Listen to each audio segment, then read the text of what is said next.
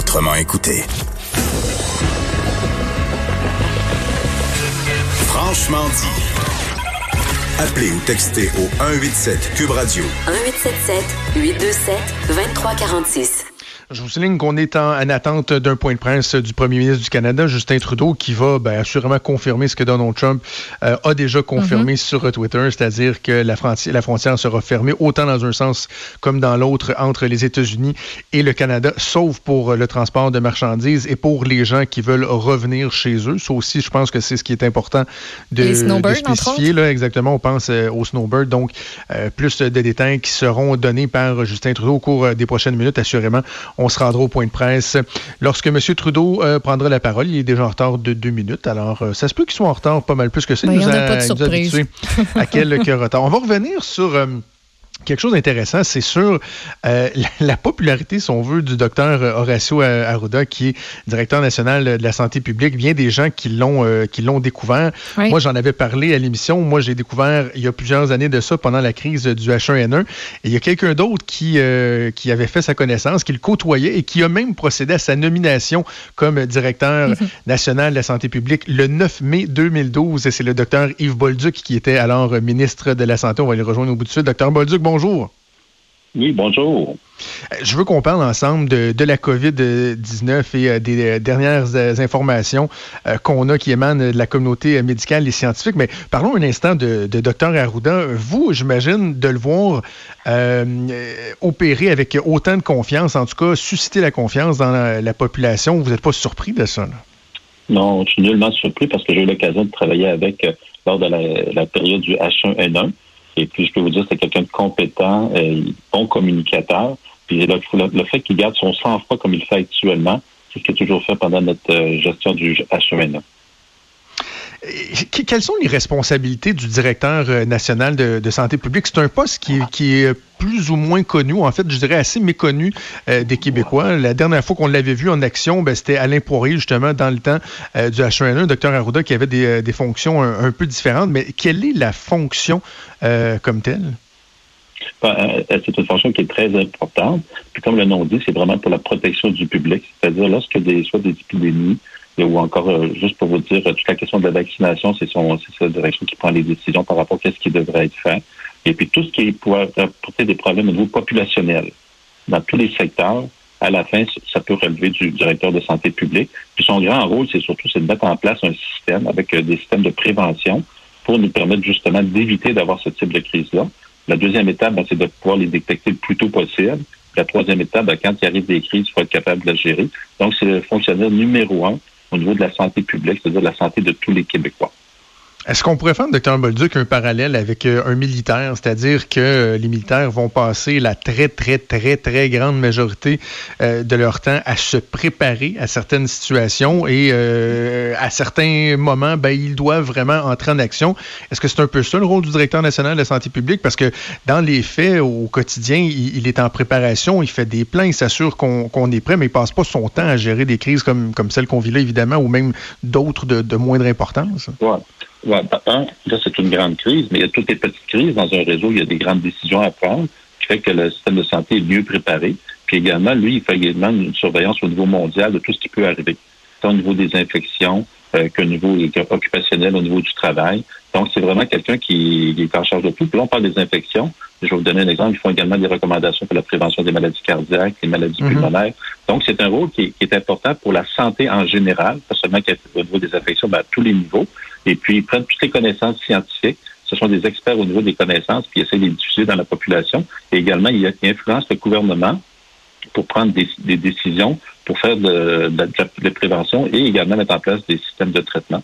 Je vais vous donner un exemple. Ils vont également faire des recommandations par rapport à l'hypertension artérielle.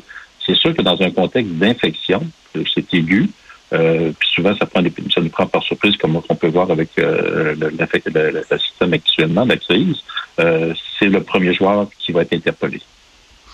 Dans quelle mesure un directeur national de la santé publique, dans ce cas-ci Horacio Arruda, a un pouvoir de décision qui peut euh, outrepasser le pouvoir de décision politique? Parce qu'on voit, il y, a, une belle chimie entre la, ministre McCann, le premier Legault, le docteur Arruda, mais c'est pas un exécutant, le docteur Arruda. Il a un rôle décisionnel lui aussi. Donc, cet arrimage-là avec le, politique, est-ce que ça peut représenter un défi? Euh, ça peut représenter un défi, mais généralement, en tout notre histoire au Québec, c'est qu'on est très respectueux des connaissances et des expertises de la santé publique et on va les écouter. Euh, et c'est lui, lui, à ce moment-là qui va aller chercher l'expertise du côté médical puis du côté des autres professionnels et qui va faire des recommandations au gouvernement. C'est sûr que ça se travaille en tandem, puis M. Legault et M. Arruda le font extrêmement bien. Et vous avez vu également qu'il y a plusieurs ministres qui se sont dit, ben nous, on, se fait l'avis de nos experts. À la fin, le politique est quand même important parce que c'est ça que les gens vont voir à la, à la télévision, c'est le premier ministre qui explique. Il est guidé par euh, M. Arruda. Advenant le cas qu'il y aurait une dissension entre les deux, c'est sûr qu'il y aurait euh, ce serait une difficulté, mais à ma connaissance, c'est pas arrivé au Québec. OK. Parlons donc, euh, je disais, on va parler des, euh, derniers euh, développements. Je lisais avec beaucoup d'intérêt un article dans la presse ce matin où on nous parle d'un document qui a été dévoilé, par l'Imperial College de Londres qui est venu, dans le fond, comparer deux méthodes de faire face au coronavirus, à la COVID-19. On parle des méthodes d'atténuation et des méthodes de suppression. Je sais que vous avez lu avec beaucoup d'intérêt, vous aussi, ce document-là, le document du Imperial College de Londres. Premièrement, peut-être pour le bénéfice des gens qui nous écoutent, comment on peut expliquer euh, ces deux, euh, ces deux différences-là lorsqu'on parle de méthode d'atténuation, de méthode de suppression? Bon.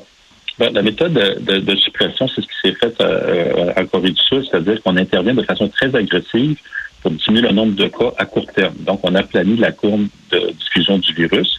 Ce qui va faire, par contre, ça va peut-être durer plus longtemps parce qu'on ne développera pas une immunité au niveau de la population. L'autre, euh, la suppression, c'est ça, c'est la méthode de suppression. La méthode d'atténuation, c'est un peu comme ce qu'on fait en Italie, c'est-à-dire qu'ils regardent aller, ils s'attendent à ce qu'il y ait une unité de groupe qui se fasse, et puis à un moment donné, il y a beaucoup plus de gens qui sont malades en même temps tôt, ce qui fait que ça amène une surcharge au niveau du système de santé, puis là, le système de santé n'est pas capable de, de suffire à la tâche. Juste pour vous donner un exemple, ce qu'on voyait aux États-Unis et en Grande-Bretagne, Jusqu'à hier, c'est ce qu'il faisait.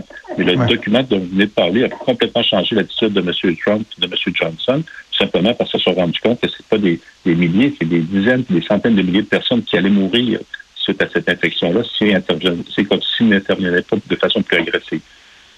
exact. Deux, méthodes différentes, deux méthodes différentes. Ici au Québec, on a définitivement pris la deuxième qui est la meilleure, c'est-à-dire la méthode de suppression, de prendre le contrôle le plus rapidement possible, d'où l'importance de suivre les consignes. On voyait que M. Legault a fait également un avertissement au niveau des jeunes. Je pense que les jeunes aussi ont, la responsabilité d'écouter. On voit que nos artistes, nos, nos, sportifs vont également s'en mêler. C'est une question de société parce que plus vous, moins vous intervenez, plus vous allez avoir de gens malades, plus ça va se diffuser et moins le système de santé va être capable de suffire.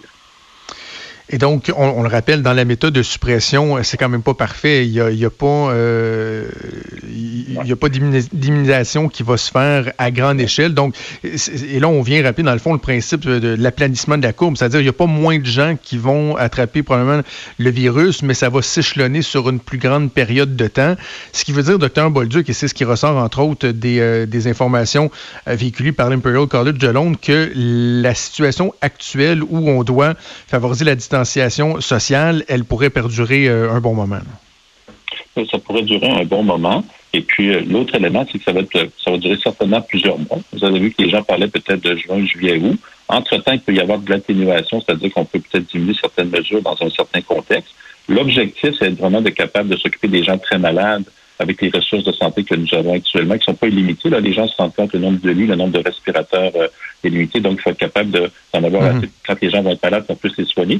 Également, l'avantage de le poursuivre dans le temps, on n'est pas près d'un vaccin. On pense qu'un vaccin, ça peut venir dans 18 mois. Mais si on vient avoir un vaccin, l'idéal à la fin, c'est qu'on vaccine la population plutôt que de les d'attendre qu'ils soient malades. Puis pour avoir une immunité de groupe, ça prend à peu près 70 à 80% de la population qui sont couverts. Une excellente immunité comme on a dans plusieurs infections, c'est 90-95% À ce moment-là, le virus ne propage pas dans la population. En attendant, il va falloir être prudent puis utiliser la distanciation euh, dans les gens on va suivre ça de près. On doit se laisser, Dr. Mordu, qui est le premier, c'est Trudeau, qui prend la parole. Merci beaucoup, nous avons parlé. C'est quelque chose, je ne vous pas. Merci beaucoup. Merci, Dr. Yves Bolduc, ancien ministre de la Santé. On va aller tout de suite à